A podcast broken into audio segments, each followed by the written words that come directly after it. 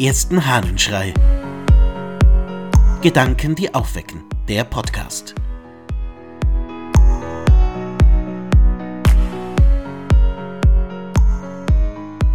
Nichts ist sicher. Aus einem Brief des Basilius von Caesarea. Wenn uns allen obliegt, uns als lebendig gewordene Gott hinzugeben, wie viel mehr dann denen, die aus den Pforten des Todes emporgerichtet wurden. Dies würde aber nach meiner Meinung am besten dann geschehen, wenn wir immer eben die Gesinnung bewahren wollten, die wir im Augenblick der Gefahr hegten. Denn da ward uns wohl so recht klar die Eitelkeit des Lebens und wie nichts, was menschlich ist, sicher und gewiss ist, weil so leicht Wechselfällen ausgesetzt. Auch kam dabei uns wohl aller Wahrscheinlichkeit nach eine Reue ob der Vergangenheit, und ein Versprechen für die Zukunft, im Falle unserer Errettung Gott dienen und mit aller Sorgfalt uns in Acht nehmen zu wollen. Wenn dir nämlich die drohende Todesgefahr einen Gedanken eingab, so hast du entweder dies oder dem ganz Ähnliches gedacht. So sind wir also verpflichtet zur Erlösung einer dringlichen Schuld. Das habe ich in übergroßer Freude ob der Gabe Gottes, zugleich aber auch aus Besorgnis für die Zukunft deiner Vollkommenheit nahezulegen mir erlaubt. Es ist aber deine Sache, unsere Worte wohlwollend und geneigt aufzunehmen, wie es auch deine Art war bei Gesprächen unter vier Augen. Basilius schreibt einen Brief an einen Freund, der eine Erfahrung der Todesangst gemacht hat.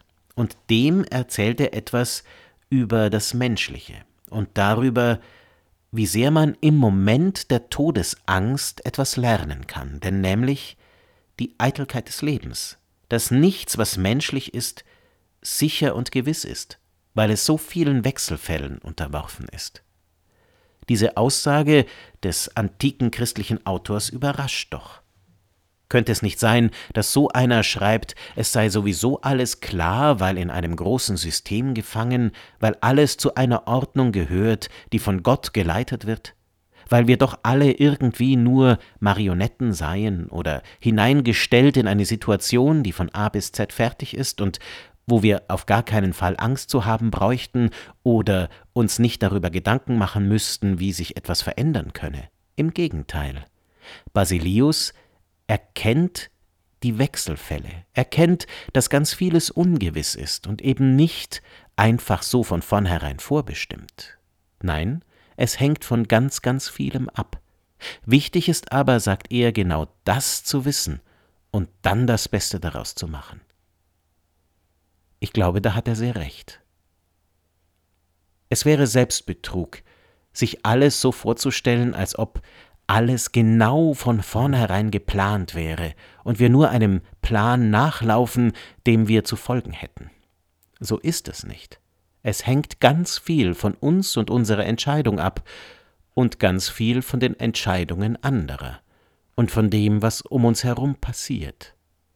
Die Frage ist, können wir das annehmen und können wir daraus das Beste machen? Können wir die Eitelkeit des Lebens, wie es hier in der Übersetzung heißt, akzeptieren? Akzeptieren, dass es nicht sich festhalten lässt, dass ganz vieles im Fluss ist und ganz vieles sich verändert können wir akzeptieren, dass die Welt nun einmal so ist, wie sie ist. Es bleibt uns nichts anderes übrig. Aber ich glaube, es ist eine Frage der Haltung. Und wenn man die Haltung haben kann, dass man bei allem Durcheinander, bei allem Hin und Her und bei allem sich ändern, doch dabei bleibt, dass es eben nicht feststeht, dass es veränderlich ist, dann hat man gewonnen denn dann kann man sich richtig verhalten. Das bedeutet nämlich auch eine große Freiheit und eine große Macht in unseren eigenen Entscheidungen. Hab keine Angst davor, dich zu entscheiden. Hab keine Angst davor zu leben. Wisse einfach, du darfst die Person sein, die du bist. Ich wünsche dir einen von aller Eitelkeit des Lebens befreiten Tag. Dein Ludwig Waldmüller.